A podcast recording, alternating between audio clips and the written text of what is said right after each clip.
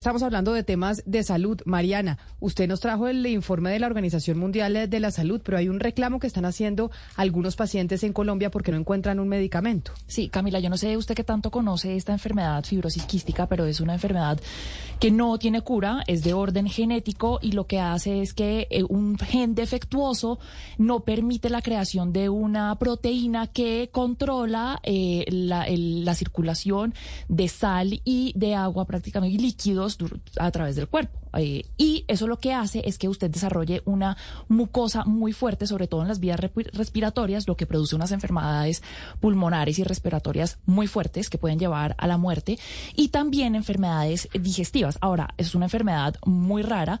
Eh, alrededor de 160 mil eh, personas en el mundo tienen esta enfermedad. En Colombia no pasa de las 1.200 personas. La expectativa de vida de una persona con fibrosis quística en un país con Estados Unidos es de 53 años. En Colombia usualmente no pasan de la adolescencia y es precisamente por el acceso o la falta de acceso que tenemos en nuestros países más eh, o en vía de desarrollo a esos medicamentos. Hay una hay un medicamento, Camila, muy importante que se llama Trikafta, que lo desarrolló una farmacéutica en Estados Unidos en Boston que se llama Vertex y es el que mejor resultado ha dado hasta el momento porque ayuda al tema de la proteína para que su cuerpo sí pueda controlar eh, la circulación de sal y líquidos por el cuerpo.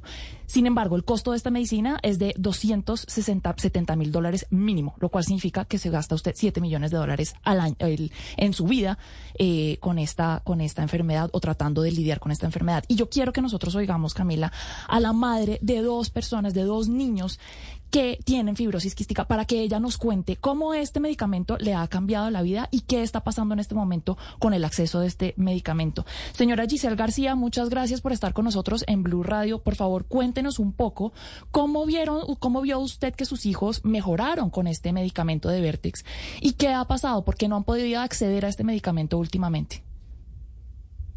Muy buen día para todos, buena tarde para la mesa de trabajo y todos sus oyentes. Gracias Mariana por la explicación acerca de, la enfermedad. Como, como usted lo mencionaba, pues esta es una enfermedad genética crónica que multisistémica afecta en su mayoría el sistema digestivo y todo el sistema respiratorio.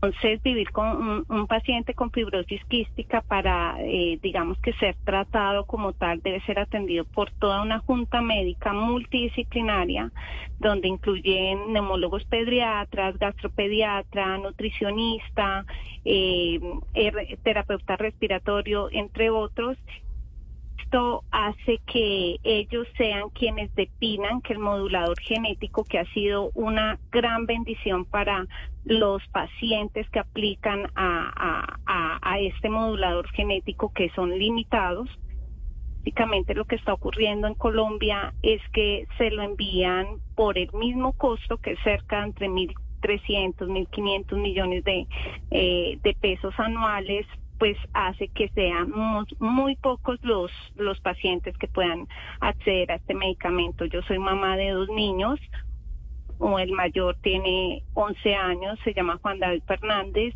y el menor José Gabriel Fernández con 8 años. De los dos, pues hay uno que es el que eh, estuvo en una situación prácticamente crónica el año anterior.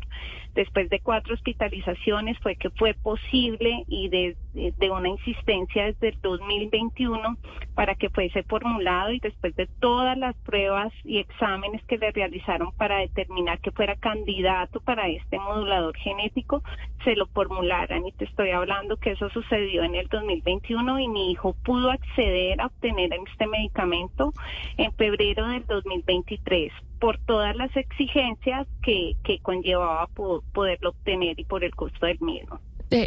Giselle, déjeme entonces le pregunto una cosa porque tengo entendido que como este medicamento todavía no tiene permiso del INVIMA, es la, eh, la, farmacéutica dice que eh, está, hecho, está haciendo los trámites para el permiso desde abril de este año, pues ustedes tienen que acudir a un permiso especial y ahí es cuando entra un poco el gobierno a negociar con la farmacéutica directamente para que eh, pues poder traer la medicina al país. Sin embargo, entendemos que esas negociaciones pues han llegado a un punto de de no negociación, por decirlo así, porque lo que le ha dicho el gobierno a Vertex es que por favor le venda las dosis al precio reducido para los niños, porque la mayoría de los pacientes de, Colombia son niños, y Vertex no solamente le dijo que no, sino que ya no le iba a enviar eh, medicinas a Colombia.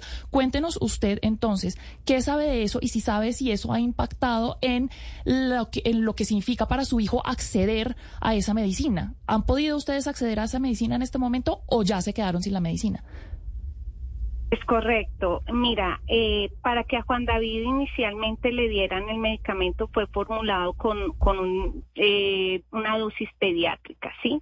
Entonces mi hijo tuvo que pesar 28 kilos inicialmente para que le pudieran formular la dosis pediátrica que se compone de una pastilla para la mañana y otra en la noche del modulador genético Tricapta.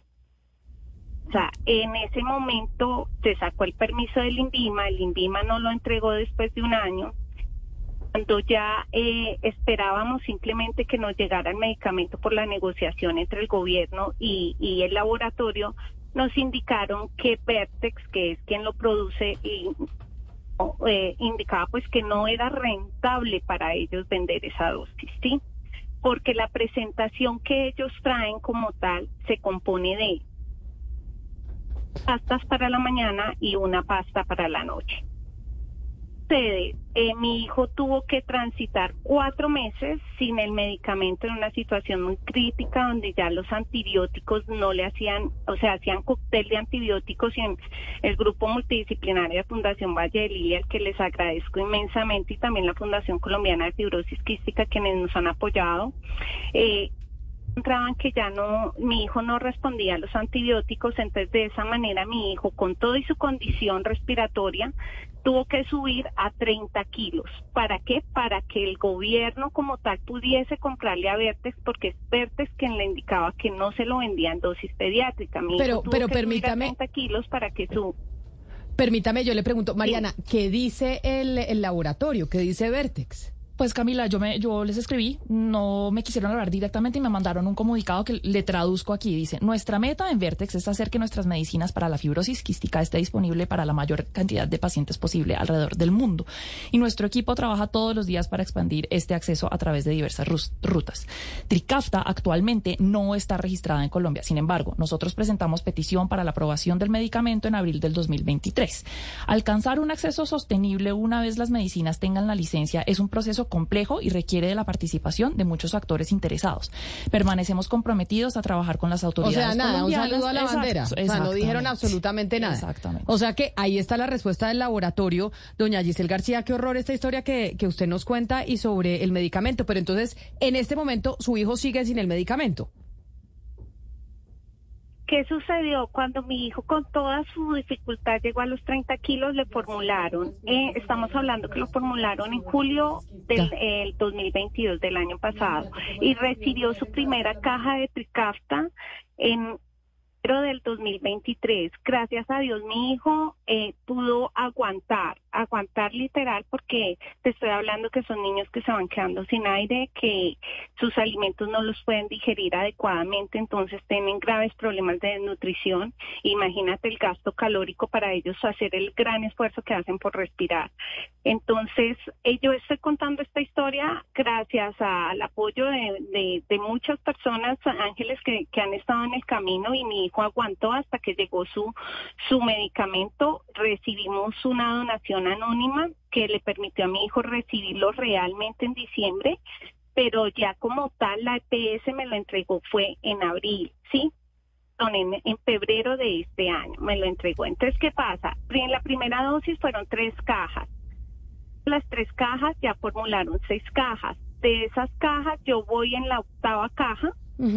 Eh, y eh, ayer ya me quedé sin medicamento, es decir, para el lunes, desde ayer mi hijo ya no, no está recibiendo el medicamento y eso es grave, ¿por qué? Porque mi hijo, lo que yo tengo para decir es que a mi hijo y a nosotros como familia nos cambió la vida, o sea, ese modulador genético literal volvió el aliento pues de por vida eso... mi hijo, mi hijo después de que estaba dependiente del oxígeno, ahora mi hijo ya está, es otra vida, respira por sí solo, tiene la, su vida de forma normal, subió de peso, o sea, es un cambio impresionante en que da la calidad de vida de estos chiquitos. Entonces es triste eh, sentirse todos los meses en esta angustia existencial de que listo, me llega la caja, medicamento, pero hasta cuándo y el próximo cuándo me llega, por por todas las trabas administrativas que esto tiene.